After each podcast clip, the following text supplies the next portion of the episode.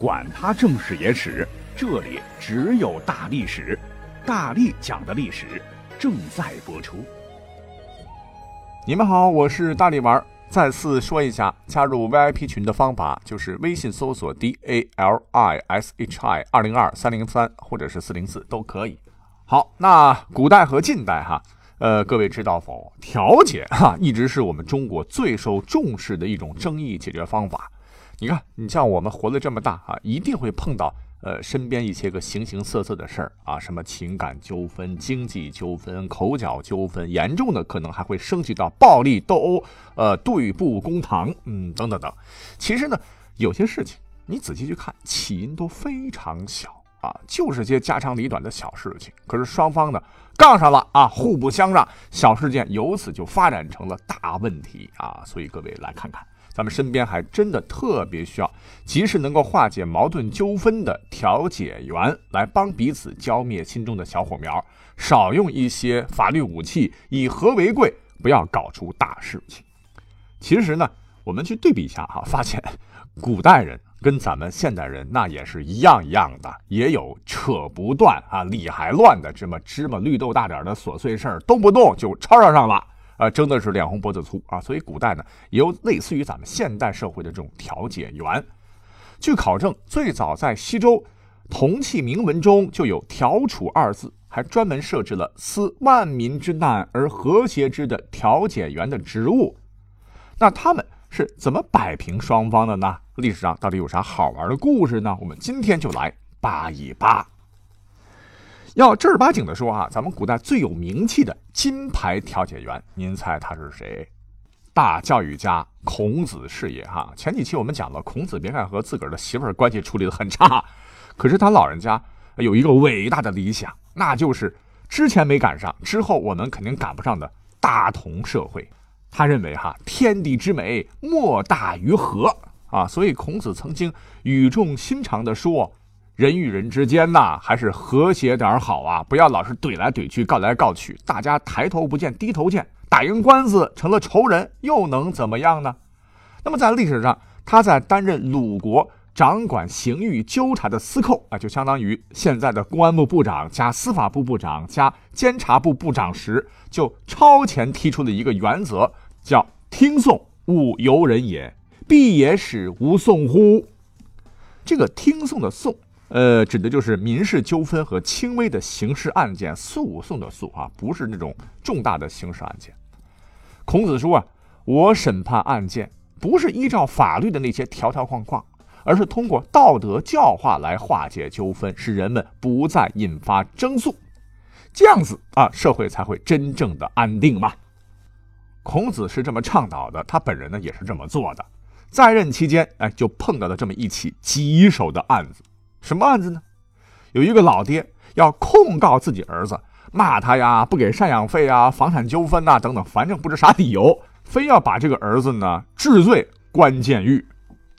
哎，咱们现在这个社会，说实话，这个父告子，子告父的情况有不少，但是古代还真的不如现在多，因为道德的约束力比现在强很多啊。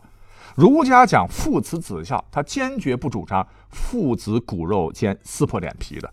既然有父子俩啊，这么大张旗鼓的要法庭上见，搞得鲁国是满城风雨。孔子是怎么办的呢？好，来人，先把这父子俩都给我分开关起来。哈哈，奇怪的是，孔子竟然是不分青红皂白。你关也就算了，你起码得问一下谁对谁错吧？事情到底是个咋回事呢？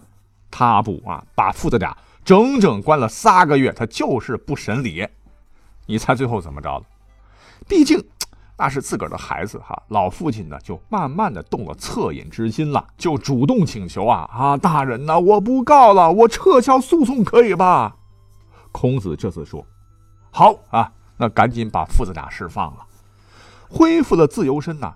父子俩出来后啊，面对面都冷静下来啊，估计呢局子里边也想了很多。”那回想起了父慈子孝的温暖瞬间，回想起孩儿从小抚养长大的温暖点滴，回想起老爹对自个儿的温暖呵护，俩人是冰释前嫌，竟然是相拥而泣，还发誓终身不诉。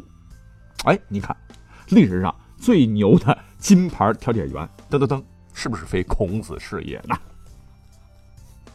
那我们都知道，孔子是儒家的创始人嘛，历朝历代不都尊崇孔子为圣人吗？那他的教诲呢，大家都得听啊。所谓是法治中和，葫芦长空啊。调解才是社会稳定的润滑油啊！那么说到了唐代呢，大家伙对于孔子的这份理论还是非常推崇的。当时有一个县叫做光泽县，哈，也发生了一件事儿，哈，被正式记录下来。当年呢，这个县的父母官唤作况奎。有一日啊，咚咚咚咚咚，有人在门外是击鼓鸣冤呐，喂呜。升堂一看啊，原来是一对异母同胞的兄弟俩啊，在堂上要互呛对方，啊，什么老爹死了以后分田地，凭啥你分的多？鬼扯！明明是你分了好多地，好吗？是你分的多啊，是你分的多。两兄弟争的是脸红脖子粗啊，如果不是堂上有差役的话，估计要打僵起来。啪！啊，惊堂木一拍，大胆刁民，你们眼中还有本官吗？哎，这才把两个人给镇住啊。那么按道理说，搁现在的话，哎，这就是典型的民事纠纷嘛，以法律为准绳，判了得了，不服上诉呗。可是这位邝大人他没有这么做，他觉得一奶同胞，没必要势如水火嘛，都一个妈生的，一笔写出两个王，对吧？干嘛非要跟仇人似的？来人，拿《诗经》上来！啊！当时众人都懵了，《诗经》是是我国最古老的诗歌集啊，拿它上来有么用？原来啊，这位邝大人啊，在堂上是强制他们高声朗读其中的小雅伐木一篇。伐木丁丁，鸟鸣嘤嘤，出自幽谷千余乔木啊。他就问这两个兄弟：“你们知道啥意思吗？”啊，不知道啊。那本官解释给你们听啊：咚咚作响伐木声，嘤嘤群鸟相和鸣。鸟儿出自深谷里，飞往高高大树顶。那你们知道这些鸟儿为什么要嘤嘤相鸣吗？啊，只是为了求知音呐。两位也别着急，我们继续往后看。诗里边这个伐木呢，还说了：“以宿诸父凝视不来，用肥美的公羊肉来招待自个儿的亲叔伯。”哎，下面呢是重点，你们俩听好了哈，叫诗酒有眼。边斗有剑，兄弟无远。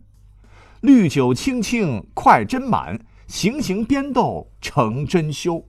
兄弟叙谈莫疏远，等待我的兄弟们一起来享用啊！那整个诗呢，就表达了亲人之间要和睦亲善的美好愿望。邝大人是一边解释，一边就暗自观察大堂之下两兄弟的表情。可能邝奎他讲的好啊，get 到了兄弟俩的这个点了啊。当时呢，这二人早已是泪流满面啊，争田争的是一点点利益，可失去的是无价的亲情啊。我们就不能像以前那样开开心心的一起过日子吗？看来这兄弟俩啊啊也认为啊，就为这点事儿闹上公堂是一件很不光彩的事情。于是邝大人便把《诗经》收了起来。哈 哈哈，看来。你们的官司不用打了，都回家去吧。这样呢，邝奎也就开创了历史上用诗歌来做调解的记录。那我们要知道哈，古代的诗歌都是要唱出来的，就是当年的流行歌曲哈。我就觉得有点启发，就是以后啊，咱们身边谁家再有矛盾，咱们可以直接啊来学习人家邝奎的做法，放一首《家和万事兴》，彻底从心灵上感化他们。老祖宗留下一句话，家和万事兴，万事兴。好，这首歌就放在这儿吧。我还是比较喜欢古风曲的歌哈。好，最后再来讲一个啊，我们要搬出的下面这位主人公呢，乃是明朝的一位调解高手啊。说起他，情商那真的不是一般的高。那这位呢，当年呢本是松江太守，唤作赵玉。哎呀，这个父母官特别的不一样啊！因为民间老百姓打官司要递状子嘛，他可不是来一个就审问一个，而是先把大家的状纸啊搜集起来，先看一遍。要是不太急的一些小的民事纠纷，呃，就直接给告状的老百姓说：“不好意思啊，今天本官还有别的事情，很忙，没有功夫处理你们的事。你们呐，打哪来就回哪去哈，明天再来。直接连堂都不剩，就把人家忽悠走了。啊，如果说当天告状的你让他走，他不走怎么办？那这位大人直接就坐在堂上陪人家泡茶聊天哈，呃，什么都聊啊，就是不说官司的事儿，搞得人家耳朵都被巴拉巴拉都说起茧子了。那大人呐，啊，我们要不然明日再来？行行行，那你们明日再来吧。可是真的要等到第二天，人家又来了哈。赵玉呢，又笑呵呵的，还是那句话，忙。明日再来，啊，好吧，一来二去就是和稀泥搞拖延战术啊，搞得当时老百姓很无奈啊，老百姓都骂这是什么玩意儿啊？当官不为民做主，不如回家掏茅厕。那其他地方的太守呢，也笑话这个赵玉，你你你你这太丢我们太守的脸了啊！没有什么当官的才能吗？这么小的案子还要思考这么长时间？长此以往呢，他手底下的衙役们也觉得自个儿领导。他是个神人呐，啊，这这也太搞了，能这么为官的吗？脑袋是不是缺根弦呐？哎，于是呢，就把这件事情是纷纷传扬啊。久了，当地人就编了一个松江太守明日来的民谣，专门来嘲讽他。可是赵玉啊，任你们怎么说，他也不恼，依然是明日来，明日来，明日复明日，明日何其多。哎，渐渐的，神奇的事儿发生了，你猜怎么着？原本很多气愤至极、非要对簿公堂的冤家，听他明日来以后，大部分都不再来了。啊，就算是真的来了，也禁不住他每日明天来、每日明天来的忽悠啊！是黄鹤一去不复返。老百姓们也发现，哎，忽然之间怎么城里边变得真的很和谐了呢？啊，也没有人吵架了，也没有人动粗了，连打官司、递状子的人也是越来越少了。哎，其实他们不知道。这并不是赵玉不作为，赵玉就是个无能的家伙。这真正才体现了赵玉的高情商啊！因为他一眼看出，许多民事纠纷其实也根本没啥大事儿，原本就是原告和被告双方是话赶话，一时气愤，失去理智，所以呢才要争口气告上法庭。如果呢能给些时间，让他们彼此冷静下来，一旦时过境迁。再加上有其他人的劝解，也可能就觉得，哎呀，为了这点屁事打官司，多此一举，也就偃旗息鼓了嘛，对吧？我觉得这是很聪明的做法哈。那讲完赵玉的故事，哎，真的，大力丸忽然发现啊，时至今日，这以上几位古代先贤的做法，其实对于我们现代人在处理纠纷矛盾的时候，也是很有启发的。啊，你你想谁每天不会碰到一些不爽的事情哈？各式各样的人和物啊，让自己很窝心，每天呢都是负能量满满啊。如果我们能够学会是能进能退，化干戈为玉帛，忍一忍，海阔天空，让一让，必定会柳暗花明啊，自古皆然。好，听完这期节目，我们不妨在日常生活当中试一试。感谢各位的收听，拜拜。